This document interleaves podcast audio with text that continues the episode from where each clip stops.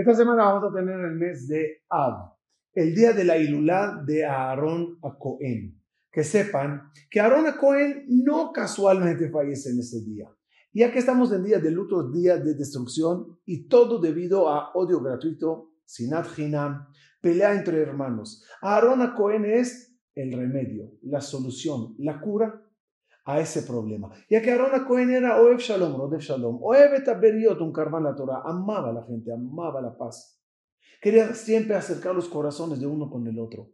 Aaron Cohen es la clave para que no ayunemos de Tisha Es la clave para que tengamos el Tesal de Es la clave de la unión entre todo Am Israel y juntos con Akadosh Baruj para que Av, el papá de nosotros, Avinu Malkeno Akadosh Baruj se revele en este mes. Ojalá que sea en nuestros días.